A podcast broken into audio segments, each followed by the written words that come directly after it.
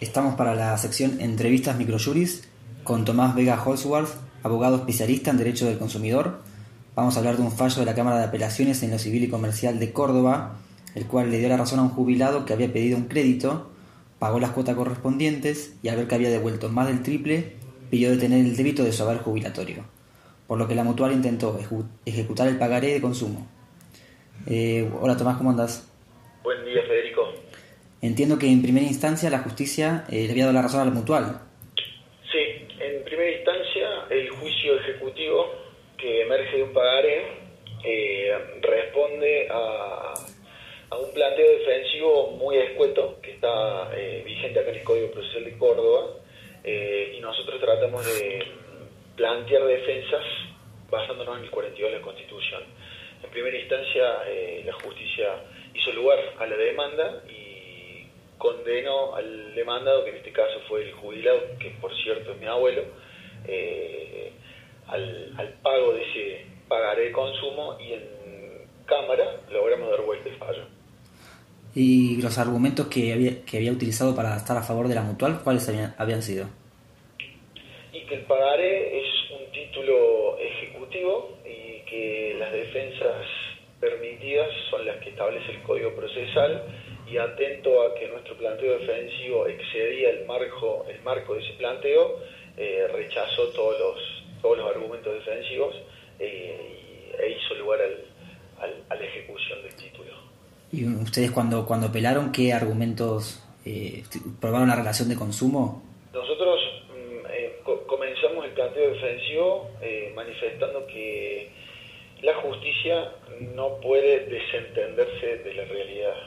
Esto es una frase del doctor Morelli, que nosotros le invocamos, haciendo referencia a que más allá de la cuestión meramente formal y procesal que rigen los pagares, eh, existe todo una doctrina y una jurisprudencia que lentamente ha comenzado a comprender la problemática, fundamentalmente de los pagares consumo, en donde el 42 de la Constitución tiene la potestad suficiente como para dar vuelta eh, este, este concepto nuevo que se llama pagar de consumo.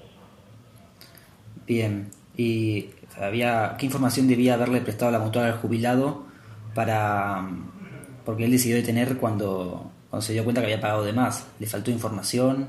Nosotros, nosotros invocamos el, el artículo 36 de la Ley de Defensa del Consumidor, que es categórico y establece que en las operaciones de crédito para consumo el prestador del servicio tiene la obligación de informar en forma clara y transparente eh, las condiciones del crédito, de la financiación, la alícuota, la tasa, cosa que fue totalmente incumplida por parte de la mutual. Eh, nosotros invocamos el artículo 36 de la Ley de Defensa del Consumidor en línea con el artículo 4 de la Ley de Defensa que establece que la información tiene que ser cierta, veraz y detallada. Ninguna de estas dos hipótesis se cumplió nosotros eh, fundamos el, recurso bajo este esquema y la Cámara eh, nos hizo lugar de planteo. ¿Y en cuanto a lo que pagó de más, se tomó alguna medida?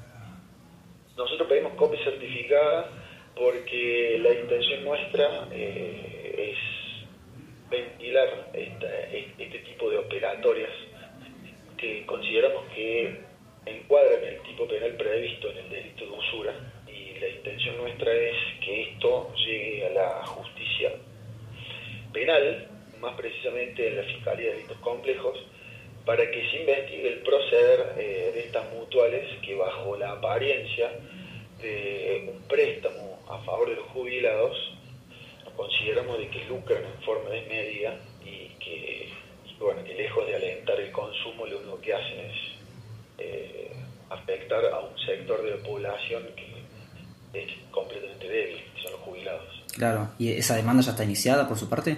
No, es una denuncia que ah, estamos por presentar. Tenemos un pequeño problema que es la legitimación pasiva, porque casualmente el, afectado eh, claro.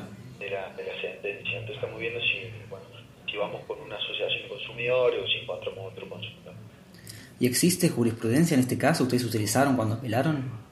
Y bueno, tengo que confesarte que tuvimos suerte nosotros porque la cámara que sale sorteada eh, es diría que la Cámara, la Cámara Cuarta de Córdoba es quizás la Cámara más humana eh, y que mayor expertise y conocimiento tiene en materia de consumo. Eh, las otras cámaras acá en Córdoba lentamente están comenzando a enrolarse en esta doctrina, pero son bastante reacias, fundamentalmente porque el título ejecutivo que te depende de un padre eh, es muy, muy rígido, muy estructurado y, cuando uno plantea defensas que salen de este esquema, hay muchos jueces que sostienen de que esto es entrar a discutir la causa y que en estas hipótesis lo que tiene que hacerse es plantearse otro juicio de conocimiento, que bueno, concretamente ese tipo de cosas eh, ya con, el nuevo, con el auge que está teniendo el derecho del consumidor,